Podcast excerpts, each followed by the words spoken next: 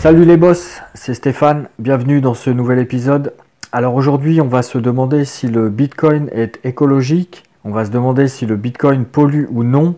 Encore une grosse question à traiter ensemble, ça sera un épisode assez long parce qu'apparemment le Bitcoin a plein de gros défauts. Donc on va voir tout ça ensemble. Allez c'est parti donc, à en croire certains médias mainstream, le Bitcoin, et en particulier les fermes de minage, c'est très mal ça pollue et ça pollue tellement que ça va faire bouillir les océans.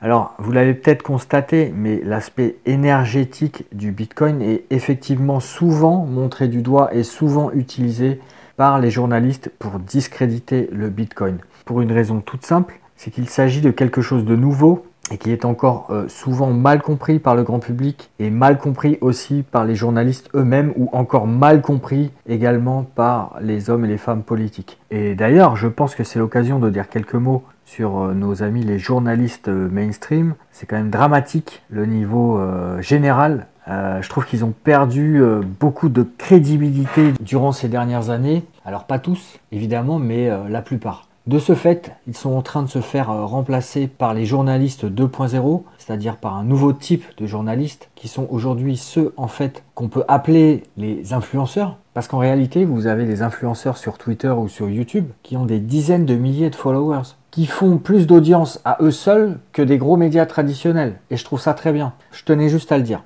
Mais bon, peu importe, revenons à notre sujet. Donc on entend dire partout que le Bitcoin gâche de l'énergie, alors déjà pour commencer, il faut quand même avoir conscience que la civilisation humaine a émergé grâce à la consommation d'énergie. On peut remonter ça même à l'époque lointaine de la découverte du feu. Ensuite, l'homme a imaginé des moyens plus élaborés de générer de l'énergie. Il a réussi par exemple à faire tourner des moulins grâce au vent ou grâce aux rivières. Et donc, quoi qu'il en soit, il n'y a pas de civilisation possible ni d'urbanisation possible sans feu et sans électricité. Ensuite, il faut aussi commencer par définir ce que ça signifie que de gâcher de l'énergie. Pour moi, laisser sa télé allumée pendant 4 ou 5 heures ou laisser sa console de jeu allumée toute la nuit, c'est du gâchis d'électricité. Mais franchement, je ne vais pas me permettre de vous dire que jouer à la console ou regarder la télé, c'est gâcher de l'électricité. Qui suis-je pour vous dire ça? Personne.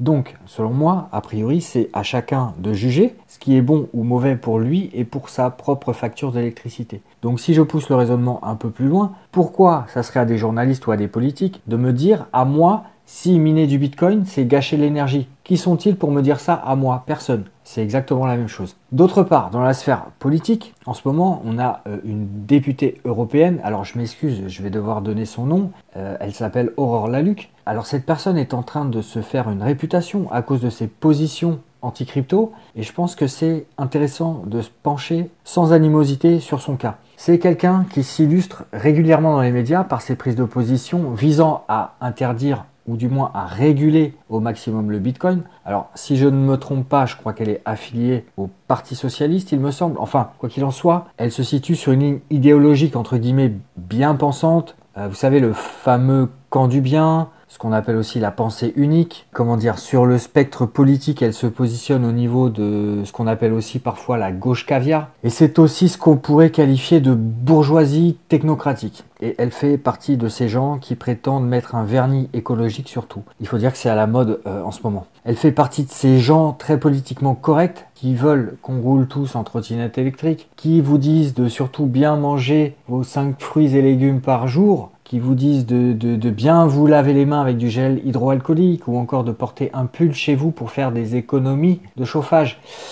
Mais en fait, ces gens-là n'ont pas compris que le Bitcoin, c'est un peu comme la gravitation, ça existe et c'est tout. Que tu l'aimes ou que tu ne l'aimes pas, ça ne change rien. Il y a quelques semaines, ils voulaient interdire le minage par proof of work. Heureusement, la loi n'est pas passée. Aujourd'hui, ils veulent interdire l'envoi de Bitcoin en dehors des plateformes d'échange. Mais bon, rassurez-vous, vous pourrez toujours aller sur des exchanges décentralisés en peer-to-peer ou sur des exchanges situés en dehors de l'UE.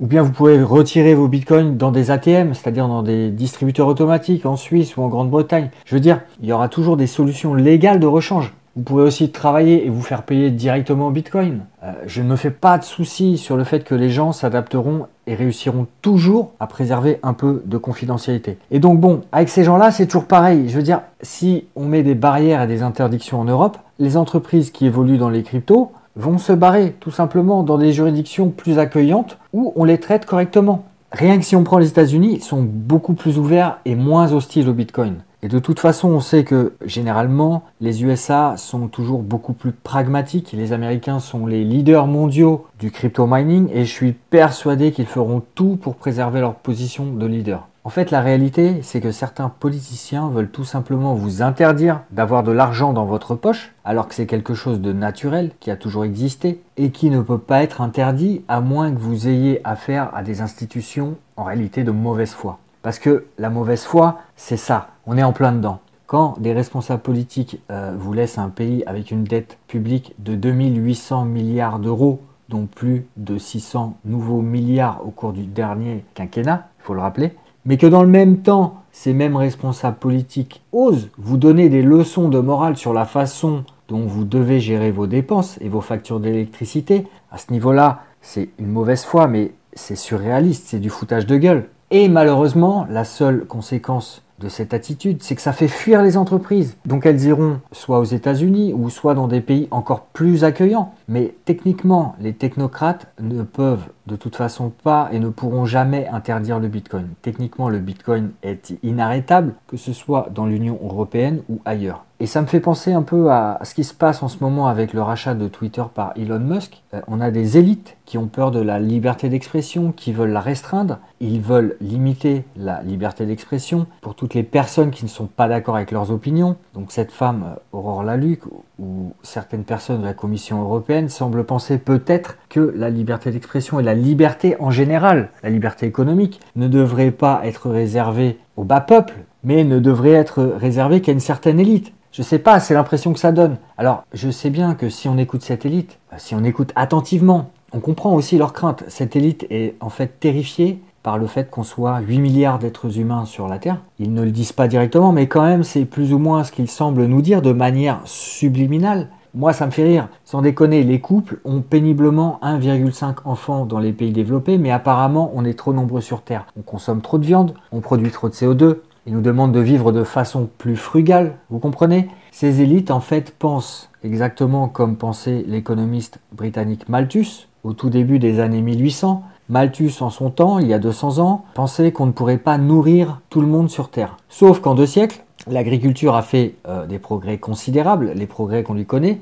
et donc les Malthusiens aujourd'hui veulent réduire votre niveau de consommation, ils veulent vous emmener vers la décroissance, ils veulent réduire vos déplacements, ils veulent réduire vos libertés, réduire votre consommation électrique, parce qu'ils vivent dans cette même peur qu'il y a 200 ans. Et voilà, et pour moi, 200 euh, ans plus tard, c'est exactement le même discours, c'est flagrant. Mais ces modèles et ces projections, quand on y regarde de plus près, se sont toujours révélés faux dans l'histoire. Je me souviens qu'il y a 30 ans, à l'époque du téléphone filaire, on estimait qu'il n'y aurait pas assez de cuivre sur Terre pour relier toute la population mondiale aux lignes de téléphone fixe. Puis, le téléphone portable a été inventé. Et tout d'un coup, bah, ce problème a totalement disparu. Et puis, vous savez, il y a aussi euh, une constante dans l'histoire, c'est que toutes les grandes idéologies totalitaires prétendent toujours au départ vouloir instaurer un ordre nouveau pour sauver l'humanité. Tous les régimes autoritaires prétendent toujours lutter pour le bien commun. Et donc ces gens-là vivent dans des illusions. Et quand je pense à eux, j'imagine en fait un bon vieux Minitel, un bon gros fax.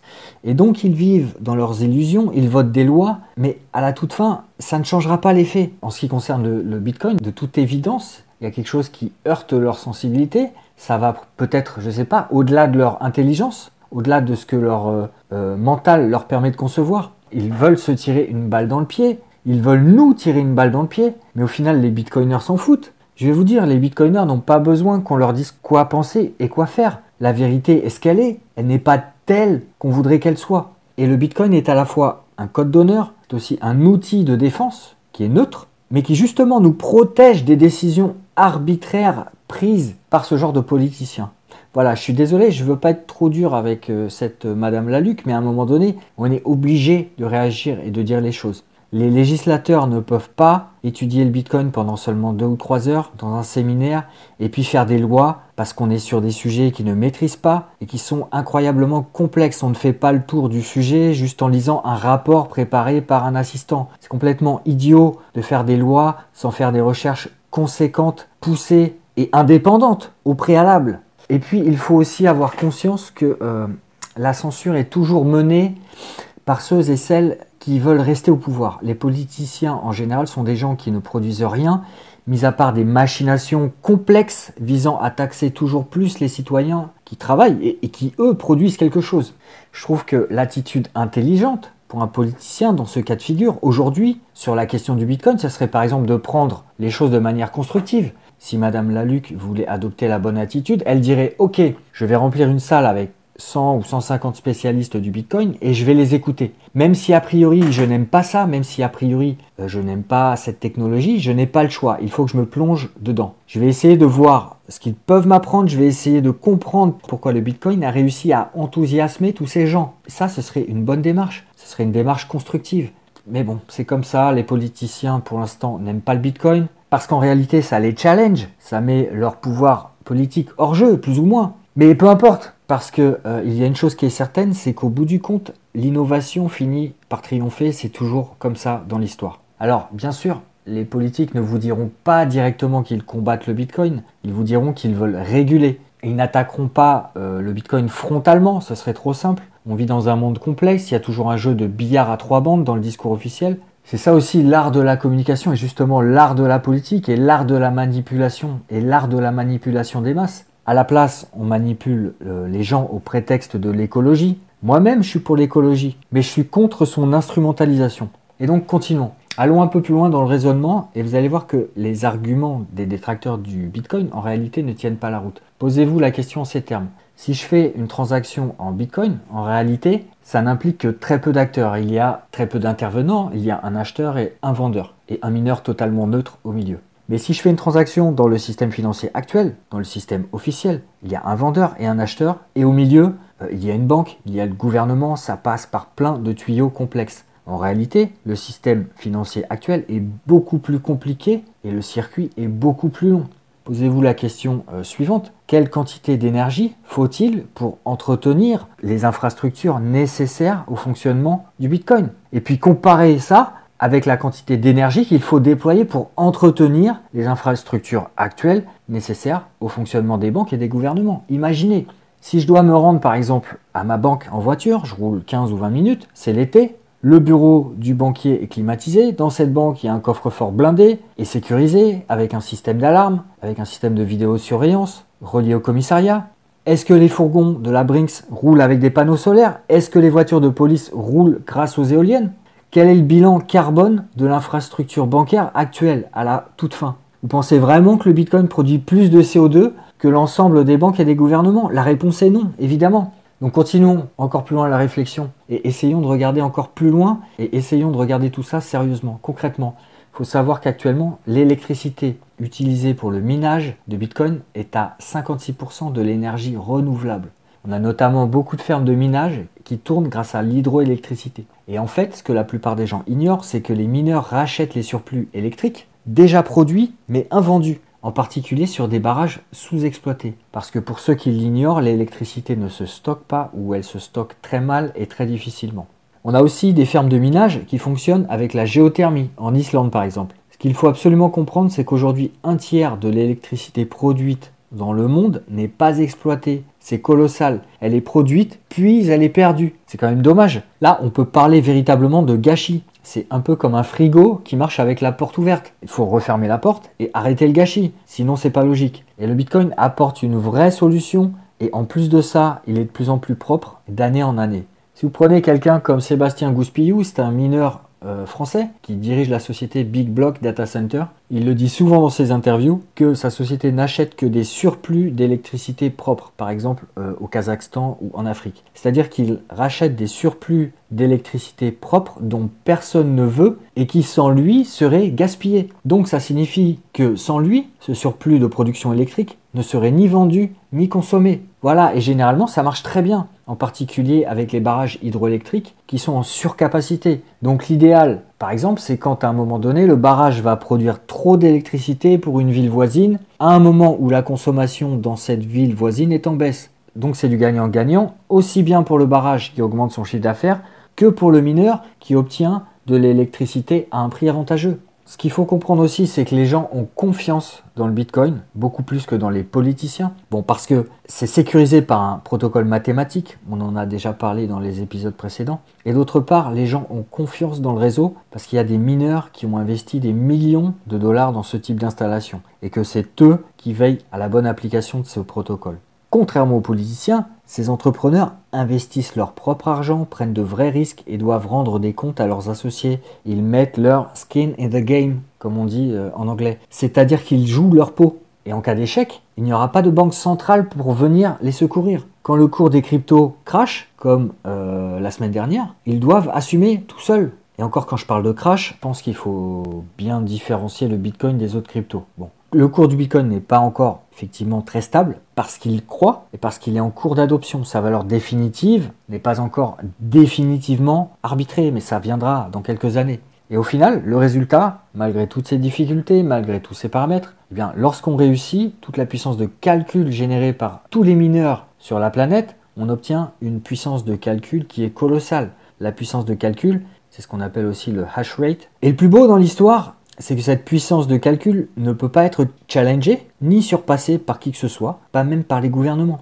Et là, évidemment, vous avez compris, les États sont très jaloux et ils se sentent menacés. Donc après, évidemment, dans ces conditions, il est logique que les journalistes et les gouvernements essaient de discréditer le Bitcoin. C'est de bonne guerre. Les gouvernements n'aiment pas la concurrence, c'est bien connu. Donc l'aspect écologique a bon dos. Il est évidemment un bon angle d'attaque si on veut discréditer le Bitcoin, si on veut lui nuire. Et c'est pareil au niveau des banques qui fonctionnent main dans la main avec les gouvernements. Voilà la réalité. Donc vous savez, il y a une expression qui dit quand on veut tuer son chien, on l'accuse d'avoir la rage. Donc là, c'est pareil. Aujourd'hui, les banques centrales font semblant de s'intéresser au climat et accusent le Bitcoin de produire du méchant CO2 et elles accusent le Bitcoin quasiment de faire bouillir les océans. Et en fait, c'est comique. Et donc, c'est important de dire que la réalité est très différente. C'est important de le dire et de le répéter. Le Bitcoin récompense les mineurs les plus compétitifs, c'est-à-dire ceux qui ont pu trouver ou produire le plus possible d'électricité au moindre coût et au meilleur prix. Le Bitcoin récompense donc les meilleurs producteurs d'électricité. Euh, je peux continuer en vous donnant quelques chiffres précis et récents. Le Bitcoin consomme aujourd'hui 0,14% de l'énergie primaire mondiale. C'est quand même très peu et 58,5% de cette énergie provient de sources renouvelables, comme on l'a dit principalement avec de l'énergie comme euh, l'hydroélectricité. Donc il faut être très clair là-dessus, aucun pays ni aucune industrie au monde n'affiche un bilan carbone aussi bon. En réalité, le Bitcoin ne serait responsable que d'à peine 0,1% des émissions de CO2 au niveau mondial, ce qui signifie que l'impact environnemental du Bitcoin est en fait quasi nul.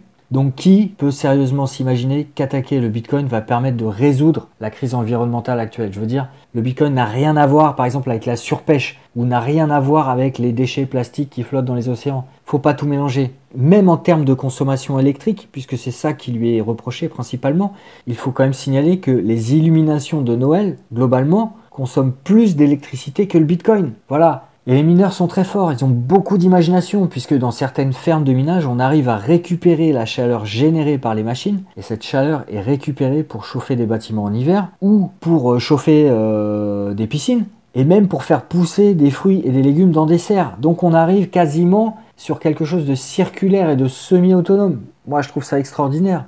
Et donc au final, à la vue de tous ces éléments, on peut dire et affirmer sans se tromper que le Bitcoin va en réalité aider et même accélérer la transition écologique. Finalement, le Bitcoin subventionne les producteurs d'électricité propre. Et franchement, je pense qu'on peut être optimiste pour le futur, mais seulement peu de personnes le comprennent pour l'instant. Euh, j'avais cité l'Islande rapidement euh, il y a quelques minutes. Il faut quand même aussi que je, revienne là-dessus rapidement parce que c'est un cas passionnant. En Islande, l'industrie du minage de crypto représente 1% du PIB du pays. C'est quelque chose quand même de pas négligeable. On dit aussi que 8% des bitcoins en circulation ont été produits en Islande. Et il faut savoir que 100% de l'énergie produite en Islande est de l'énergie verte produite par géothermie. C'est un pays qui est parfait pour implanter des fermes de minage. Il y a un climat froid, 5 degrés en moyenne, et ça permet de garder euh, les data centers au frais, c'est-à-dire qu'il n'y a pas besoin de mettre en place des systèmes coûteux de climatisation. Et donc, en plus de ça, grâce au Bitcoin, l'Islande a reçu euh, des investissements étrangers importants et dans le même temps, le pays a pu améliorer la diversification de son économie. L'Islande est donc le parfait contre-exemple qui démontre que ce que dit Madame Laluc est faux. Voilà, c'est pour ça que je voulais revenir là-dessus. Madame Laluc et les autres devraient faire leur devoir. Ils devraient étudier les choses plus sérieusement. Ce qui est irresponsable, en réalité, aujourd'hui, pour un pays, c'est de ne pas détenir de bitcoin. C'est de ne pas avoir de stratégie d'accumulation. C'est de ne pas avoir de stratégie de minage. C'est de maintenir les gens dans une espèce de prêt-à-penser qui les induit en erreur. Les banques et les politiques aimeraient sans doute que vous continuiez à acheter des obligations d'État, ils aimeraient que vous continuiez à avoir confiance dans l'euro. Mais pourquoi diable acheter des obligations d'État alors que l'État est surendetté comme jamais? Si vous pensez que l'UE et que la France sont riches, réveillez-vous, ça fait 50 ans que la France est en déficit. Aujourd'hui ça s'accélère, on a l'inflation qui augmente très fortement et on n'a pas de croissance. Il faut que tout le monde comprenne bien que les monnaies fiduciaires vont continuer à baisser. C'est mathématique, il faut que Madame Laluc regarde les graphes en logarithmique. Le Bitcoin va exploser à la hausse, que ce soit dans 3 ans ou dans 7 ans, ça fait peu de différence. Il suffit juste d'être patient. En tous les cas, ce qui est un peu triste dans tout ça, c'est que si on avait une volonté politique éclairée en France, on essaierait de s'inspirer de tout ça. Euh, ce que fait l'Islande, on pourrait essayer de le faire nous-mêmes, par exemple sur les îles Kerguelen. Euh, ces îles font 7000 euh, km, c'est très vaste, presque aussi grand que la Corse. Ce sont des îles qui se trouvent à mi-chemin entre l'île de la Réunion et le continent antarctique. Le climat est frais et venteux toute l'année, comme en Islande. Or, on sait qu'il existe aujourd'hui des éoliennes qui sont très résistantes et qui sont d'ailleurs capables de résister à des vents très forts. Il y a aussi beaucoup de cours d'eau sur ces îles, alimentés par un grand glacier qui se situe euh, au centre de l'île, en altitude. Il y a aussi pas mal de relief donc, et donc ça signifie qu'il y a un potentiel hydroélectrique important également. Et les îles Kerguelen pourraient être transformées probablement en quelques années en un paradis du minage de crypto. Pour peu que les responsables politiques prennent le temps d'y réfléchir, de créer une zone franche, de réfléchir à des solutions pour investir un peu d'argent là-bas, ce serait un bel hommage à ces marins euh, courageux français qui ont traversé des mers hostiles et découvert ces îles lointaines. Euh, Kerguelen et ses marins euh, portaient vraiment leur couille à cette époque et, en faisant cela, on se montrerait peut-être digne d'eux, je trouve. Et je dis pas que ça serait facile, mais ça serait possible peut-être. Ça ferait une belle hypothèse de travail pour peu qu'il existe une volonté de vraiment projeter notre pays dans le futur. Mais là, bien sûr, je parle au conditionnel, je rêve un peu à voix haute. Tous les pays n'ont pas la chance euh, d'avoir un président visionnaire qui accepte euh, de prendre un petit risque dans le but de propulser son pays dans le futur, comme le fait par exemple Nayib Bukele, le président du Salvador. Et donc, malgré le fait qu'il y ait à peu près tous les ingrédients sur place, tout ça restera certainement totalement inexploité. Mais bon, il faut essayer de rester positif quand même, il faut euh, rester euh, optimiste tout en restant réaliste. Euh, je vous dis pas que demain tout le monde va acheter une boîte de chewing-gum ou une baguette de pain avec du bitcoin. Dans 10 ou 20 ans, oui, peut-être certainement. Mais il ne faut pas non plus brûler les étapes. Je dis juste qu'il faut laisser les choses se faire, laisser les choses évoluer et laisser les gens faire les bons choix et les bons paris gagnants sans vouloir à tout prix les retenir prisonniers dans un ancien système. Mais euh, j'imagine que quand plus de 50% des électeurs posséderont des cryptos, ils voteront peut-être aussi en conséquence sur ces questions. Et pareillement, quand les régulateurs posséderont aussi eux-mêmes de la crypto, ils raisonneront eux aussi sans doute différemment. On peut l'imaginer, on peut toujours l'espérer. Mais d'ici là, attaquer l'innovation est toujours problématique. C'est toujours un mauvais calcul et le prix à payer sera sans doute de rater une énorme opportunité. Enfin bref, peu importe, vous l'aurez compris, il y a des gens qui sont prêts à se donner beaucoup de mal pour argumenter contre le Bitcoin, pour le discréditer, mais en réalité tout ça est infondé. C'est ce qu'il faut retenir de cet épisode.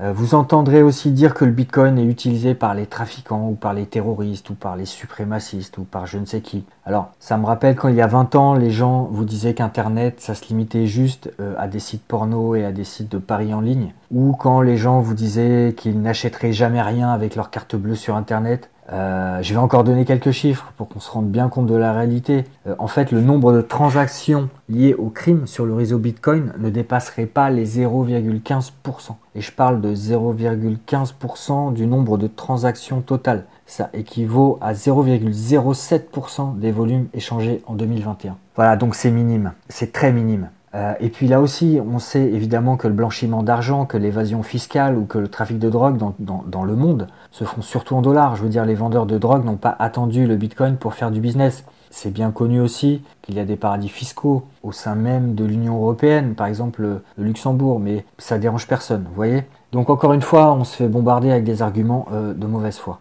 Et puis on peut continuer comme ça longtemps. Par exemple, on entend dire aussi que le Bitcoin est inégalitaire parce que certaines baleines détiennent un gros pourcentage de Bitcoin et pas les autres. Mais là encore, il faut savoir qu'une adresse ne correspond pas forcément à une seule personne physique. Une adresse sur laquelle apparaissent beaucoup de Bitcoin peut être détenue par une plateforme d'échange, par exemple, et en fait, derrière cette adresse, en réalité, il peut y avoir beaucoup de personnes, beaucoup de petits clients qui utilisent cette plateforme. D'ailleurs, c'est toujours bon de rappeler que peu importe le nombre de bitcoins que vous possédez, en réalité, absolument tout le monde regrette de ne pas en avoir acheté plus tôt et de ne pas en avoir acheté plus. Mais bon, avec le temps, on prend conscience que ce qui compte vraiment dans le bitcoin, c'est que tu peux exclure les banques et les gouvernements de chacune de tes transactions. Donc c'est la techno qui compte, c'est l'innovation qui compte, c'est la liberté qui prime. C'est la liberté qui prime parce que n'importe qui peut utiliser le Bitcoin. Contrairement aux banques qui peuvent refuser de t'ouvrir un compte en banque chez elles. On t'empêchera jamais d'ouvrir un wallet sur ton smartphone et ça ne te prendra que quelques secondes. Je dis ça parce qu'il y a quand même dans le monde 1,7 milliard de gens qui ne possèdent pas de compte bancaire. Avec la crypto, ces gens-là vont pouvoir ouvrir un wallet sur leur téléphone portable. Je suis désolé, mais pour moi, c'est vraiment un grand progrès. Honnêtement, je ne sais pas comment on peut être opposé à ça. Et pour en finir avec ces histoires de terroristes, en réalité, un terroriste intelligent ne va jamais utiliser le Bitcoin parce que la blockchain est transparente. À la rigueur, il utilisera peut-être le Monero parce que c'est une crypto-monnaie qui est vraiment anonyme, mais pas le Bitcoin. Avec le Bitcoin, on peut voir quelle wallet réalise quelle transaction. Et donc, on peut remonter les transactions jusqu'à ce qu'on arrive à un moment donné sur un wallet centralisé avec un KYC, c'est-à-dire un portefeuille dans lequel on connaît ton identité. KYC, c'est Know Your Customer, chez Coinbase par exemple. Et au final, on finira donc par voir exactement qui est la personne qui possède ce wallet. Donc utiliser le Bitcoin si tu es un terroriste, c'est stupide.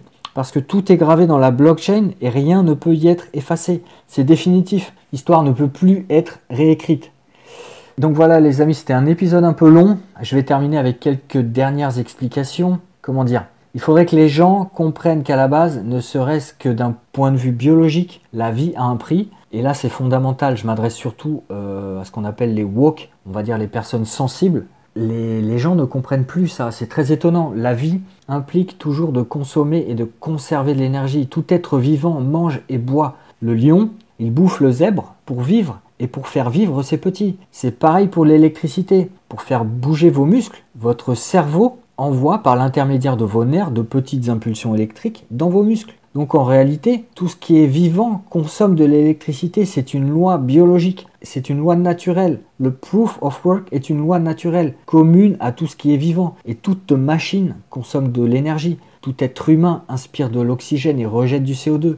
J'enfonce des portes ouvertes. Mais je crois qu'on a oublié ces principes scientifiques de base. C'est utile parfois de les, répéter et c'est utile parfois de le redire. Enfin voilà, je vais m'arrêter là-dessus. Donc, si vous avez du Bitcoin, sachez que vous serez sûrement traité un jour d'extrémiste, de pollueur ou de je ne sais quoi. Préparez-vous juste à ça, mais rassurez-vous, pour moi, il n'y a rien de grave à ça. C'est pas grave, parce que tout d'abord, c'est juste temporaire. Quand les politiciens commenceront eux aussi à posséder du Bitcoin, ils changeront de discours et deviendront tout à coup beaucoup plus arrangeants. Donc pour l'instant, le Bitcoin, c'est encore sulfureux, et c'est tant mieux. Si vous avez un peu de Bitcoin, ça signifie sans doute que vous êtes un peu rebelle ou précurseur, et c'est plutôt cool dans le monde actuel au final, je trouve, d'être un rebelle. Voilà, et d'ailleurs c'est aussi pour ça que ce podcast et que la chaîne YouTube s'appelle Bitcoin Rebellion. Parce que c'est cool d'être un rebelle et qu'aujourd'hui c'est même presque un devoir moral. Et puis à la toute fin, le Bitcoin fera probablement aux banques ce que les emails ont fait au secteur postal. On verra bien, mais c'est presque d'ores et déjà inéluctable. Et moi je dis euh, qu'il en soit ainsi. Amen. Voilà donc les amis, c'est tout pour cet épisode. Je m'arrête là. Je vous dis à très bientôt. Force à vous et merci les boss.